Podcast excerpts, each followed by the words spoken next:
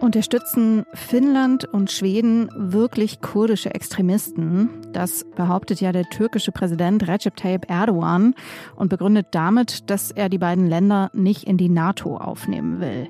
Das besprechen wir gleich hier bei Was jetzt im Update. Außerdem schauen wir auf den UN-Umweltgipfel in Stockholm. Heute ist Donnerstag, der 2. Juni. Ich bin Munja Mayberg und der Redaktionsschluss ist heute ausnahmsweise 15 Uhr. Finnland und Schweden wollen ja der NATO beitreten. Alle Mitgliedstaaten sind dafür, nur ein Land nicht. Der türkische Präsident Recep Tayyip Erdogan ist dagegen, weil Finnland und Schweden, wie er sagt, kurdischen Extremisten Unterschlupf bieten würde. Über diesen Widerstand der Türkei und so ihren Schaukelkurs zwischen Russland und der Ukraine haben wir ja diese Woche im Podcast schon mal gesprochen. Da hatte unser außenpolitischer Experte Michael Thumann Folgendes gesagt. Erdogan nutzt diese perfekte Gelegenheit, dass die NATO etwas von ihm will. Endlich will mal Europa, endlich will mal die äh, USA von ihm etwas und nicht umgekehrt. Und ich möchte jetzt noch mal ausführlicher über die kurdische Arbeiterpartei PKK sprechen. Die hat Erdogan ja als Grund für dieses Veto genannt. Und zwar spreche ich mit der Autorin Marion Sendka, die viel aus und über die Türkei berichtet. Grüß dich, Marion. Hallo. Was ist denn dran an diesem Vorwurf, äh, dass Schweden und Finnland die PKK unterstützen und vor allem, dass sie das stärker tun als Deutschland und Frankreich, wo es ja auch ab und zu mal Veranstaltungen von der PKK gibt?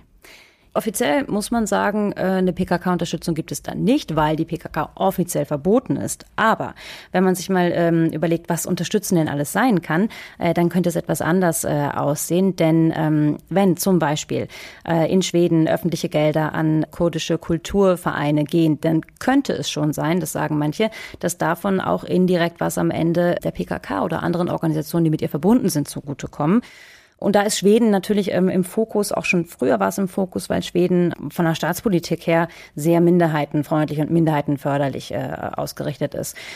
Und dann, ähm, was er dann auch oft vorwirft, ist eben, dass das führende Köpfe der PKK ähm, oder anderen Organisationen, die dazugehören, ähm, zum Beispiel im Parlament sprechen dürfen oder durften in Schweden. Das, das war auch so und ähm, das legt er eben als Unterstützung aus. Das waren ähm, zwei Politiker der JPG, ne? der sozusagen genau. eines syrischen ja. Ablegers, wenn man so möchte, der PKK oder einer zumindest verbundenen Organisation. Genau, genau, das ist, das ist eben der Knackpunkt. Die äh, PKK ist in, in Deutschland, in Schweden, in Europa, in der NATO, in der Türkei sowieso äh, verboten. Die JPG ist es aber nicht. Und deswegen kann man eigentlich sagen, äh, ähm, okay, JPG ist nicht verboten, die Leute können sich mit denen treffen, wie sie wollen, sie unterstützen, wie sie wollen. Aber wenn man sich anschaut, wer die JPG ist, sieht es doch ein bisschen anders aus. Denn also die JPG ist eben diese Miliz, die in, äh, in Syrien, Nordostsyrien kämpft und dort auch viele äh, wichtige Grenzposten vor allem kontrolliert, darüber auch Einnahmen generieren sein soll. Das ist eine kurdische Miliz, eine extreme Miliz. Und ähm, mit den Leuten hat eben ähm, der Westen 2014, 2015 äh, zusammengearbeitet und äh, unterstützt sie auch seitdem immer noch in Nordostsyrien, weil sie damals eben im Kampf gegen den islamischen Staat so wichtig waren und es auch heute immer noch, noch sind. Deswegen sind sie auch nicht verboten. Deswegen kann man sie auch, auch schwer verbieten, wenn man mit ihnen zusammenarbeitet. Aber am Ende, das sagen sogar ähm, Leute aus den USA, das hat mir ein ehemaliger Botschafter, ähm, amerikanischer Botschafter, der hier in der Region tätig war, äh, gesagt, äh, die JPG ist nichts anderes als äh, die PKK auf Syrisch. Mhm. Die PKK ist ja mal als kurdische Arbeiterpartei gegründet worden. Mhm. Ähm, aber es gibt ja auch viele Vorwürfe äh, gegen sie inzwischen, unter anderem, äh, dass sie Kinder verschleppen würde, um sie zu indoktrinieren. Mhm. Gilt sie noch als Stimme der Kurden? Nein, das kann man, also für die Türkei kann man nicht mehr so sagen.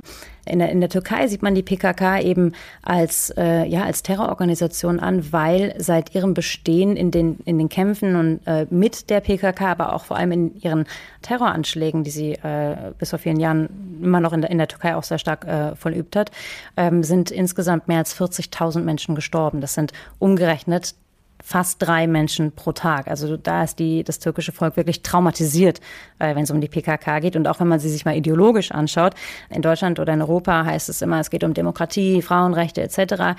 Ähm, Im Grunde vertritt sie aber äh, ein, ein, so ein wirklich hardcore kommunistisches, antidemokratisches Bild. Und äh, wenn man sich mal ihre Statuten durchliest, dann, dann sieht man das darin auch. Wird es denn jetzt durch diesen Konflikt wahrscheinlicher, dass die Türkei noch mal stärker in den Syrienkrieg eingreift und einmarschiert? Ja, momentan sieht das so aus. Herr Erdogan hat gestern auch in seiner Fraktionsrede in Ankara äh, konkrete Orte genannt. Und zwar will er Tel Rifat und äh, Manbij von denen, wie er sagt, Terroristen säubern. Ähm, und der, der, der Zeitpunkt ist einerseits äh, sehr, sehr günstig für ihn, weil Russland, äh, die ja, das ja auch in, äh, in Syrien aktiv ist und eben auf der Seite von Assad kämpft ähm, und von dem die Türkei sonst sehr, sehr abhängig war, also ohne die Russen konnten die Türken da wenig machen, ähm, die sind gerade in der Ukraine beschäftigt und äh, deswegen können, können die jetzt schwer dazwischenkommen. Und äh, ein Einmarsch jetzt würde natürlich auch nochmal sein, sein Veto-Argument total unterstreichen, weil es zeigt einfach, wie ernst ihm die Sache mit der PKK und der GPG ist. Plus er hat äh, die Unterstützung der Bevölkerung, weil ähm, wenn es hier um die PKK geht, halten alle äh, zusammen. So ist das mittlerweile so fast alles, bis auf ein paar wirklich ähm, Hardcore-Linke und Kommunisten. Deswegen würde es gerade ganz gut passen. Äh, zudem hat die Türkei vor drei Jahren, als sie dort zuletzt einmarschiert sind. Seitdem haben sie ein bisschen Land auch wieder verloren, würden das gerne äh, wieder haben, um dort eben eine, ähm, eine Pufferzone, eine Sicherheitszone einzurichten, um dort die drei Millionen Flüchtlinge hinzuschicken, die ja noch in der Türkei sind. Ähm, mit denen hat oder wegen denen hat äh, Herr Erdogan nämlich auch gerade innenpolitischen Ärger, weil die Türkei gerade eine große Wirtschaftskrise hat und die Menschen sagen, es reicht mit den Flüchtlingen, wir wollen sie nicht mehr haben. Ähm, und dann wäre es natürlich auch ganz gut, wenn er sie einfach dorthin schicken kann kann. Vielen Dank für deine Analyse, Marion. Gerne. Und heute hat die Türkei, wie auch gestern schon, wieder Ziele in Nordsyrien bombardiert. Diesmal hat das türkische Militär Dörfer in der Nähe der Stadt Tal Tamar bombardiert. Das teilte die syrische Beobachtungsstelle für Menschenrechte mit. Fast auf den Tag genau vor 50 Jahren, da fand in Stockholm die erste UN-Umweltkonferenz statt. Es war die Geburtsstunde internationaler Umweltpolitik. It is clear that the environmental crisis which is confronting the world will profoundly alter the future destiny of our planet. Die ökologische Krise, das sagte die damalige indische Premierministerin Indira Gandhi, die werde den Planeten in Zukunft tiefgreifend verändern. Die Reden bei der Jubiläumskonferenz in diesem Jahr, die dürften ziemlich ähnlich klingen. Denn 50 Jahre später haben sich die meisten ökologischen Probleme nochmal verschärft. Die UN-Staaten treffen sich heute und morgen symbolischerweise wieder in Stockholm und beraten über Lösungen für die Klimakrise, das Artensterben oder die Vermüllung des Planeten. Herauskommen sollen unter anderem Empfehlungen zur Umstellung des Energiesektors und der Lebensmittelindustrie. Neue Verpflichtungen oder Beschlüsse werden nicht erwartet. Fridays for Future wollen den Gipfel in der Heimatstadt von Greta Thunberg dazu nutzen, um auf umfassenderen Klima- und Umweltschutz zu drängen. Sie haben für morgen einen Klimastreik angekündigt. Was noch? Manchmal entdeckt man durch Zufall die erstaunlichsten Dinge. So ist es jetzt australischen Forschenden passiert. Die wollten eigentlich untersuchen, wie viele verschiedene Pflanzen auf einer Seegraswiese auf dem Meeresgrund wachsen. Sie haben dann an der Westküste Australiens genetische Untersuchungen gemacht und dabei haben sie festgestellt, diese Wiese ist eigentlich ein riesiger zusammenhängender Teppich und damit die größte bekannteste Pflanze der Welt. Sie ist 200 Quadratkilometer groß. Und falls Sie sich so wie ich nichts darunter vorstellen können, ich habe das mal ausgerechnet, das sind 28.000 Fußballfelder. Ja, meine Pflanzen im Garten kommen mir jetzt ziemlich mickrig vor dagegen.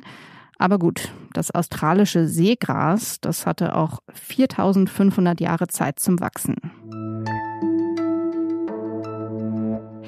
Falls Sie es gemerkt haben, wir haben heute nicht über den Ukraine-Krieg gesprochen, zumindest nicht direkt. Das macht aber morgen früh meine Kollegin Konstanze Keins.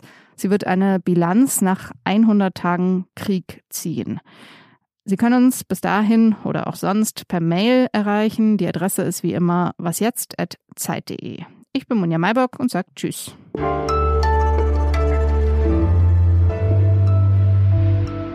Weil Sie sich jetzt die ganze Zeit gefragt haben, warum heute Redaktionsschluss schon um 15 Uhr war.